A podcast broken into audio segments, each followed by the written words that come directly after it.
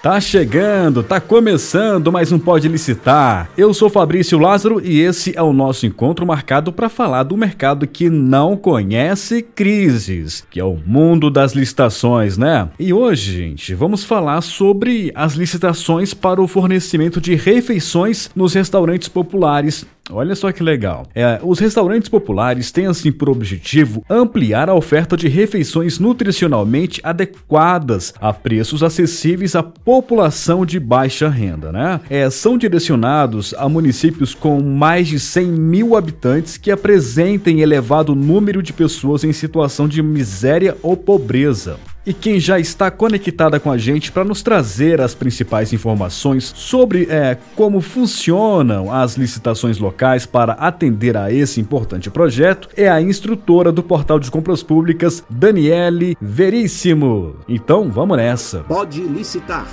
um podcast do Portal de Compras Públicas. Daniele, mais uma vez, seja bem-vinda. Muitíssimo obrigado por estar com a gente aqui no Pode Licitar, né?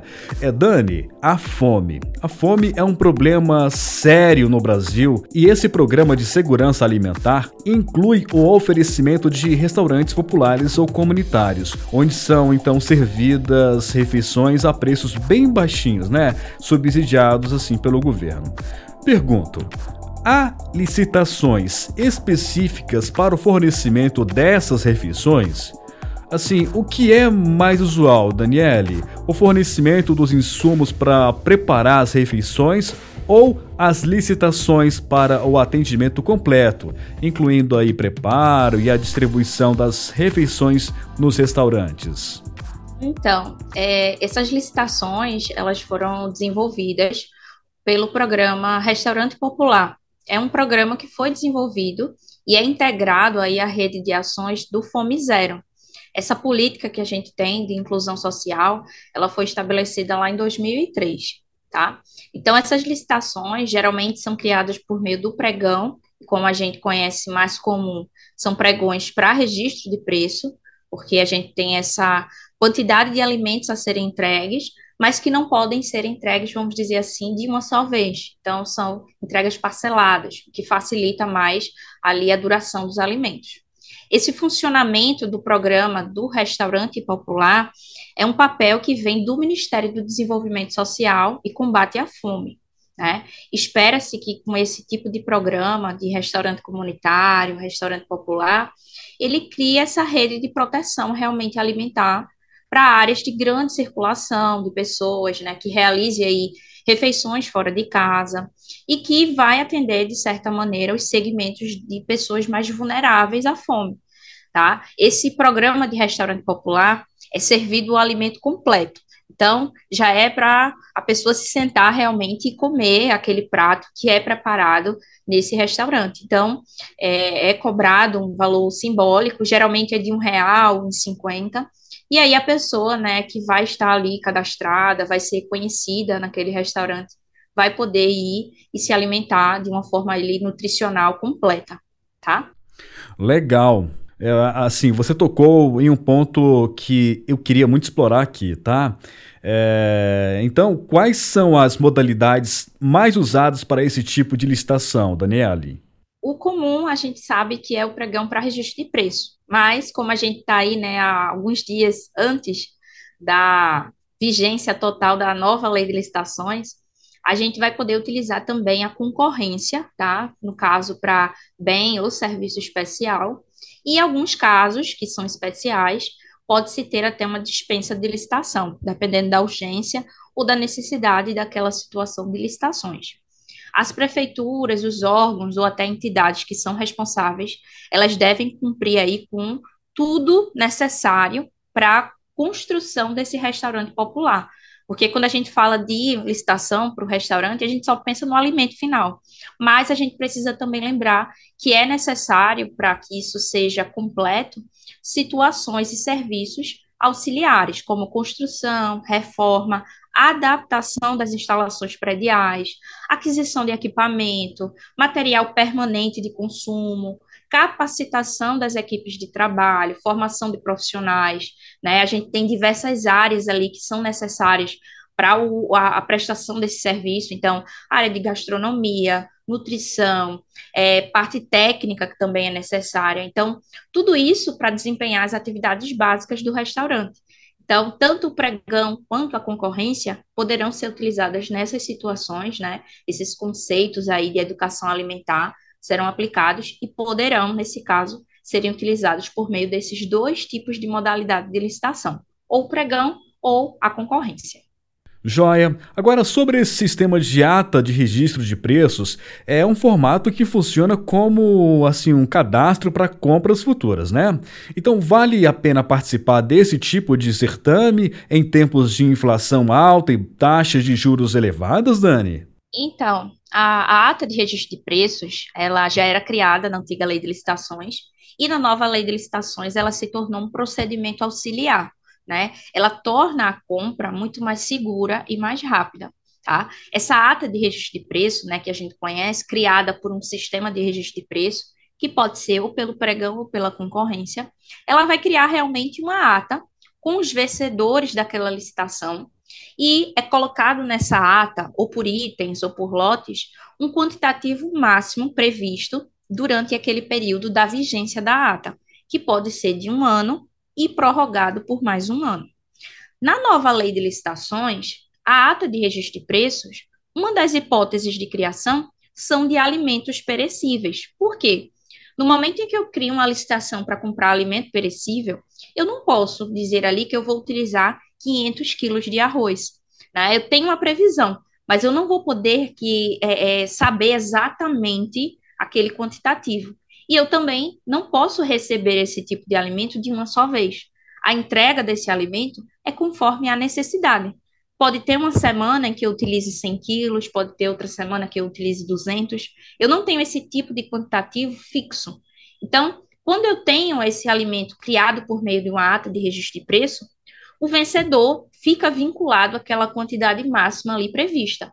Então, se eu digo que eu vou utilizar em um ano mil quilos de arroz, toda semana eu posso pedir para que ele entregue ali 100 quilos, 200, fica muito mais seguro, o alimento vai vir ali muito mais fresco, então, além de alimentos perecíveis como arroz, feijão, eu também tenho vegetais, que têm ali um período né, curto de, de duração, eles podem ali se estragar muito rápido. Então, a entrega tem que ser parcelada de forma até semanal, diária, dependendo do que seja o alimento né? Então, esse quantitativo necessário na ata será colocado como um quantitativo ali máximo, tá? Então, essa nova lei de licitações, ela abrangeu essa situação dos alimentos perecíveis, tá? Que pode ali, lógico, né, enquadrar a situação dos restaurantes populares, e dependendo dessa necessidade do alimento, pode ser é, solicitado dos fornecedores vencedores ali, entrega todo dia, é, semanalmente, mensalmente, dependendo do que seja aquele cardápio, né? Quando a gente fala dessa criação da ata, a gente vê que tem uma inflação muito alta, os juros são elevados, dependendo ali do mês, aquele mesmo alimento que estava por um valor, na outra semana está com um valor mais alto. Quando eu crio a ata de registro de preço, automaticamente eu tenho que ter a previsão também de reajuste do preço daquele alimento, daquele material que está na ata. Então, dependendo do que seja, eu tenho já a previsão percentual de aumento ou diminuição daquele valor ali que está registrado na ata de registro de preço. Então, o fornecedor que vai participar, é muito bom que ele veja no edital essa previsão, previsão de reajuste do valor, tá? Não é porque a gente assinou ali um contrato da ata de registro de preço que não vai ter reajuste de taxa, tá? Não se preocupe, porque vai ter, e tudo isso tem que constar no edital. Muito bom. Dani, mais uma vez, muito obrigado por estar conosco aqui no Pode Licitar e também o nosso muito obrigado ao nosso ouvinte que acompanha esse podcast que realmente tem é, trazido muitas informações e tem ajudado a, a muitas pessoas a trilhar esse caminho, né? É, é, então, Dani, você falava aí de preço. Então vamos lá. Pensando na composição de preço da proposta a ser apresentada para a disputa, Dani, explique para a gente, por favor, é, assim, é, o órgão contratante apresenta algum modelo de cardápio ou uma listagem de itens que compõem o cardápio semanal do restaurante popular ali no edital ou termos de referência do certame para orientar os licitantes? E itens como talheres, guardanapo de papel, palito de dente, copo descartável para o suco, bem assim como papel higiênico e sabonete líquido para os banheiros, são de responsabilidade da contratada? Então, é, tudo que a gente precisa saber para participar de uma licitação nesse ramo de restaurante popular, restaurante comunitário, tem que ser visto tanto no termo de referência, que é o documento ali que dá origem né, a tudo da licitação, quanto no edital, que é o documento final ali mais importante. A contratante, ela deve se responsabilizar para que sejam atendidas todas, rigorosamente, as exigências ali relacionadas à execução do serviço, em conformidade com todas as normas sanitárias que são ali requisitadas. Os restaurantes populares, eles poderão ali ser geridos diretamente por um órgão da administração pública ou por meio de uma parceira, tá? Que nesse caso seria uma ONG, sem fins lucrativos, e também pode contar com um órgão responsável pela condução da política ali local de segurança alimentar. Eles criam um departamento, uma gerência, com estrutura ali é, orçamentária específica para gerir aquele restaurante popular. Então, são esses órgãos, são essas pessoas responsáveis por gerir, que serão fiscais, que deverão ali saber tudo do funcionamento daquele restaurante. Quando eu participo de uma licitação como fornecedora, quando eu vou ler o edital, no edital tem que estar dizendo ali o cardápio que vai ser servido. Então, eu tenho ali descrito tudo o que deverá ser servido diariamente, a quantidade de proteína, a quantidade de vegetais que deverão ser servidos, o tamanho do prato, peso, tudo isso vai estar no edital, tá? É, tudo que a gente precisa saber tem que ser lido do edital. Então, quem vai participar como contratada, né, os fornecedores, eles precisam saber ali tudo o que vai acontecer no restaurante. Esses itens né, auxiliares, como talher, guardanapo, palito, copo descartável, também tem que ter a quantidade no edital. Então, ela já sabe que, além de servir o alimento, além de servir aquele prato completo, ela também tem que dar ali os auxiliares para servir aquele tipo de alimento. Então, todos esses materiais auxiliares também vai compor ali o edital. Então, ela já sabe que para participar de uma licitação dessa, ela vai ter que colocar na proposta ali de preço dela, contendo também esse tipo de material. Então, a administração tem que ficar de olho, ele vai ter uma pessoa responsável, um órgão responsável, para saber se tudo isso está sendo cumprido conforme o edital. Agora, Dani, sobre essa composição do prato, é comum nos editais é, e termos de referência a definição do que é uma refeição? Ah, há um documento assim geral do Ministério do Desenvolvimento Social ou da Saúde, por exemplo, assim que define o peso do prato e as porcentagens de proteínas, carboidratos, por exemplo, a quantidade de calorias que deve haver na composição de cada refeição? Sim, no caso, o Ministério do Desenvolvimento Social, ele já disponibiliza esse tipo de composição de um prato né? Vamos dizer assim. Então, quando a administração pública ela vai realizar essa licitação para compor ali o restaurante popular, o restaurante comunitário, ele tem que colocar é, o que é esse, esse tipo de refeição. No caso, tem que ser determinado, tanto no edital quanto no termo de referência. Então, o que é que a gente encontra nesses documentos? A frequência mensal, semanal de cada refeição. Vou te dar um exemplo. Quando será servido as proteínas? Que tipo de proteína tem que ser servida? O arroz, o feijão, quais são os vegetais que vão estar no prato? O peso dos pratos, quantitativo em gramas de cada alimento. Então, quando é repassado ali no edital, você já sabe que o prato vai ter 100 gramas de vegetais, é, 200 gramas de carne. Então, a gente sabe também quando deve ser servido frango, carne bovina, carne suína, quais serão as sobremesas diárias. Então, tudo isso tem que estar no edital e no termo de referência. O Ministério do Desenvolvimento Social, ele já traz de um nutricionista ali especializado o que deve ser servido. Então, os pratos, é, a gente já tem ali formado, né, mensalmente, diariamente, o que vai ser servido. Então, fica muito mais simples para que aquela pessoa, aquele fornecedor, aquela empresa fornecedora já sabe o que será servido. Então, fica tudo composto por peso, por grama, cada prato, cada porcentagem de alimento, para que deva ali participar né, dessa licitação de forma correta. Então, fornecedor que vai participar, não esqueça de ver o edital e não esqueça de ver o termo de referência, porque quando ele vai montar né, a proposta de preços dele, ele tem que obedecer fielmente o que o cardápio ali está mostrando. Então, ele vai compor exatamente da forma com que o Ministério ou ali a Secretaria né, está é, exigindo. Muito bom, Dani. É um prazer ter você conosco aqui no Pode Licitar. É, agora chegou aquele momento que todos nós gostamos muito, que é a hora que o ouvinte participa aqui do, do podcast, do Pode Licitar. E Dani, o ouvinte mandou a pergunta para o e-mail imprensa@portaldecompraspublicas.com.br. Inclusive você que está nos ouvindo pode também enviar a sua dúvida para esse e-mail. E quem nos enviou foi a empresária Antônia Serafim, lá de Minas Gerais. Ela atua no mercado, ela atua no segmento de gêneros alimentícios e quer se tornar fornecedora para as prefeituras. Vamos ver o que ela nos pede? Fala aí, fornecedor. Dani, a pergunta dela é o seguinte: Que certidões ou documentos são exigidos para participar de um certame de fornecimento de alimentação para restaurantes populares? Dani, é com você. Então, Antônia, a gente tem diversos tipos de documentos que são obrigatórios para que você participe como fornecedora dessas licitações para restaurante popular. Esse tipo de documentação, ela tem que estar descrita no edital. Nós temos algumas documentações que são fixas, como o seu CNPJ, se você for empresa, é, algumas certidões negativas, municipais, estaduais, federais. Temos também documentos que você vai ter que é, vamos dizer assim, construir para que você envie aquela administração. Então, o seu plano de trabalho, a descrição do trabalho que vai ser feito, cronograma de execução, plano de aplicação da nutrição ali dos pratos a serem servidos, tá?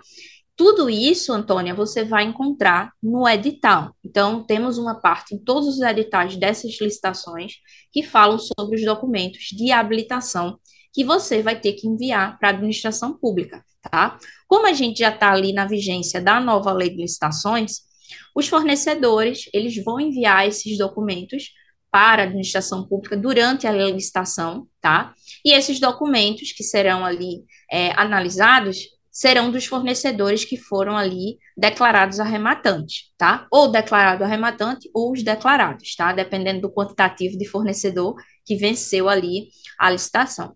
Então, você vai ver no edital que documentos são esses. Existem documentos obrigatórios pela lei, como eu te falei, CNPJ, certidão negativa, e alguns que são documentos ali específicos de cada secretaria, de cada município. Então, pode-se ter ali é, documentos da vigilância sanitária que você tenha que tirar, tá? Então, tudo isso não deixe de ver no edital da licitação que você vai participar. Daniele, Vamos lá então, hein? Continuando aqui, é... o serviço de nutrição do órgão contratante vai atuar junto com os nutricionistas da contratada na composição do cardápio semanal e esse será objeto de fiscalização diária por parte da contratante durante a execução do contrato, certo? Ou a contratada tem a liberdade para montar o cardápio diário, inclusive poder fazer aproveitamentos de itens que não estavam previstos a título de evitar desperdício? Então, no caso do início da licitação, a administração pública ela tem que indicar ali um nutricionista especializado para atender a composição e criação do cardápio. E também como um fiscal dentro dos restaurantes populares, né, que serão ali administrados pelo poder público. Então, esses cozinheiros, auxiliar de cozinha, gerente, assistente social e o nutricionista, né? Eles terão que ter essa qualificação da mão de obra do restaurante popular, que vai ser um elemento ali decisivo, né, para saber a eficiência em todo o funcionamento do restaurante. Então, o apoio, né, que a gente tem desses profissionais qualificados é fundamental para o ajuste do funcionamento do estabelecimento tanto as normas sanitárias para a elaboração meticulosa dos cardápios, tá? Tem que levar em consideração não apenas os custos dos alimentos, mas também a necessidade de reposição para esses usuários. O nutricionista, ele tem várias funções que serão ali descritas no termo de referência. Então, esse nutricionista, ele vai coordenar, controlar todas as atividades desenvolvidas no restaurante, vai assegurar o bom funcionamento dele, normalidade de serviço. Ele é responsável por elaborar o cardápio, que nesse caso, a gente tem não só que ter um plano alimentar, né, que cumpra ali as necessidades de, nutri de nutrição para aquele prato, mas temos que lembrar também que o nosso Brasil é um país muito grande. Então, nós temos costumes alimentares diferentes. Então, existem, vamos dizer assim, vegetais que são mais comuns na região norte, são mais comuns no nordeste, no sudeste. Então, esses cardápios são adaptados dependendo do local em que serão ali servidos, né?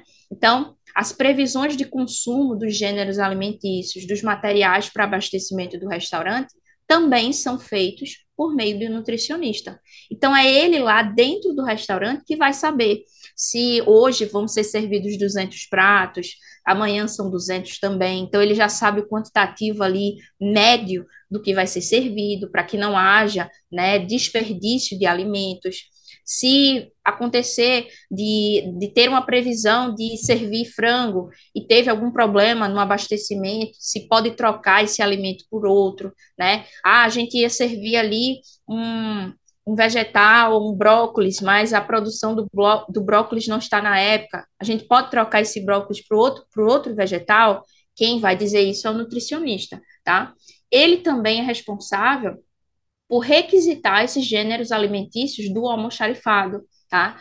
Coordenar a atividade de produção, como ele vai dizer ali o pré-preparo dos alimentos, o preparo, a distribuição, o que é que tem que ser feito para que aquele alimento chegue completo no prato, tá? O atendimento aos usuários, padronização das preparações, então eu não posso ter diferença de um prato para outro.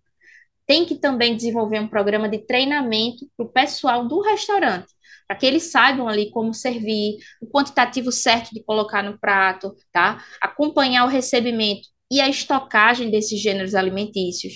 Como eu disse a vocês, existem alimentos que precisam de um, uma estocagem diferente de outro. Né? Um tomate, ele tem uma vida útil diferente de um frango, que pode ser congelado, tá? Então, tudo isso o nutricionista, tanto da administração pública quanto do restaurante, deverão atuar juntos, tá? Coordenar ali como é que eu vou acondicionar, guardar alimento, tá? Então, tudo isso é, é muito importante que o órgão que vai estar contratando atue de forma ali é, ativa, para que tudo isso que a gente falou agora seja feito com qualidade, tá? E que não haja nenhum problema nesse restaurante, né? Que é muito necessário aí para esse combate à fome no nosso país. Muito bom, Dani. É durante a execução do contrato, Dani, quem que fica quem, quem fica sujeito à fiscalização da vigilância sanitária? A contratada ou a contratante? Quem então responde pelo serviço? Nesse caso, quando a contratada, né, os fornecedores, nesse caso, vão participar de uma licitação, eles já sabem que precisam desse alvará da vigilância sanitária para poder participar. Então, a contratada, ela fica sujeita à fiscalização da vigilância sanitária não só para tirar o alvará de funcionamento, mas durante o funcionamento dela, ela estará sujeita ali a fiscalizações. Então, o restaurante popular, ele, para ser colocado em funcionamento e também perdurar o seu funcionamento, ele vai ser ali sujeito a várias fiscalizações. Então, tem que ser adotado procedimentos ali necessários para que atendam às exigências legais dos órgãos fiscalizadores. A gente tem vigilância tanto municipal quanto estadual, tá? Esse tipo de é, fiscalização, ele vai ser requerido também, tá? Junto aos órgãos municipais de vigilância sanitária, alvará e licença sanitária de funcionamento. Então, para que eu atenda né, a esses procedimentos administrativos que vão ser definidos no edital, requisitos sanitários que são estabelecidos pela legislação sanitária, tá? Caso não haja um serviço de vigilância sanitária no âmbito municipal, quem tem que recorrer a isso são os órgãos do Estado, tá? Então, fiquem atentos aí quando forem participar dessas licitações, porque vocês estarão tanto sujeitos a fiscalizações mensais, tá? Ou até semanais, dependendo do que seja ali o tamanho do restaurante, o quanto ele vai servir de alimento. E se não tiver órgãos municipais ali responsáveis por essa fiscalização, o Estado tem que prover esse tipo de é, documentação né, e fiscalização para os restaurantes populares. Maravilha, Daniele. A manutenção dos equipamentos e das instalações do restaurante popular deve seguir por conta da contratada ou da contratante? O que é mais comum? Isso deve constar lá no edital? Então, a contratante, ela tem que indicar no edital que para a elaboração do projeto de proposta, eles deverão seguir requisitos e mão de obra obrigatória ao funcionamento do restaurante popular. É fundamental que a mão de obra do restaurante popular seja capacitada para o desempenho das operações. O mais comum que a gente vê é que a contratada fica responsável por esse tipo de serviço de manutenção, né, de equipamento e instalação.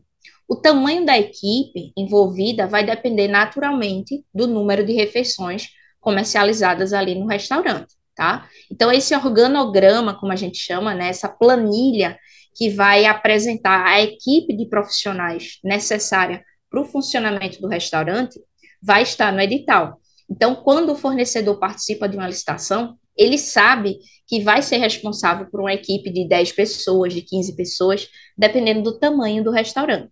Dentro dessa equipe, tem que ter obrigatoriamente ali encarregados de manutenção, de tarefas ali, responsabilidades técnicas, né, de instalar, de manter aqueles equipamentos ali necessários. Esses encarregados técnicos, eles vão realizar a manutenção geral dos equipamentos, né, acompanham a execução de serviços de manutenção pelas empresas prestadoras de serviço, dependendo ali do que sejam as máquinas, né, presentes nos restaurantes, pode-se ter ali a solicitação de uma empresa específica de manutenção. Então, esse técnico vai, nesse caso, ser responsável por acompanhar essa execução do serviço. Se ele não faz o serviço, ele acompanha a empresa que vai fazer. Então, a gente tem que lembrar sempre, gente, de ver no edital o tamanho da equipe que você vai ali gerir no restaurante, tá? E dentro dessa equipe tem um encarregado técnico de manutenção. Ou seja, quando falamos de licitações para fornecimento de refeições nos restaurantes populares, estará então incluída nas responsabilidades da empresa contratada toda a gestão do restaurante, né? Exatamente. A gente, quando vê assim um restaurante popular, a gente pensa primeiro no, na alimentação, né? A gente pensa nos pratos que vão ser servidos e acha que vai ser simples, mas Dentro daquele restaurante popular, a gente tem diversas pessoas que vão ser necessárias para a execução ali daquele serviço. Então, cozinheiras, nutricionistas, encarregados de manutenção, as pessoas que vão servir o restaurante, limpeza, que é muito importante. Então, são equipes, na verdade, que vão formar o restaurante, né? Então, são várias funções necessárias para esse funcionamento. Sensacional! Daniele Veríssimo, instrutora do portal de compras públicas, mais uma vez, muitíssimo obrigado por estar com a gente em mais esse episódio do Pode Licitar. Nada, eu que agradeço. E super agradeço também a você que nos acompanhou em mais esse papo, viu? Lá no site do portal tem muito mais para você acessar. O site é www.portaldecompraspublicas.com.br. Aproveite e veja lá como fazer crescer o faturamento da sua empresa em 2023, porque é sucesso total. Um grande abraço e até o próximo episódio. Você ouviu Pode Licitar, um podcast do Portal de Compras Públicas.